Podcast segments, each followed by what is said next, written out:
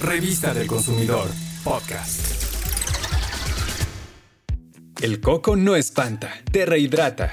Esta deliciosa fruta tropical es originaria de Asia y se ha extendido por el Caribe, Centroamérica y África tropical.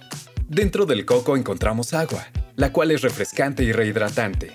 Además, se puede extraer aceite y con él se elaboran jabones, cremas, cosméticos, entre otros productos. La fibra de coco se utiliza para elaborar sustratos en la industria agropecuaria y hasta para hacer tabiques.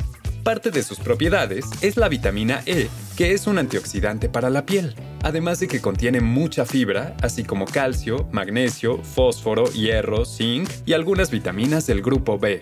No solo hay un tipo de coco, sino dos, uno llamado Goa Alto Africano Occidental, que es verde, largo y anguloso, y el otro llamado Alto del Pacífico, que también puede ser verde, color bronce o amarillento, es esférico y contiene mayor cantidad de agua.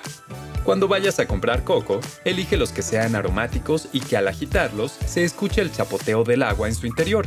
Al elegirlo también considera que la corteza debe estar entera.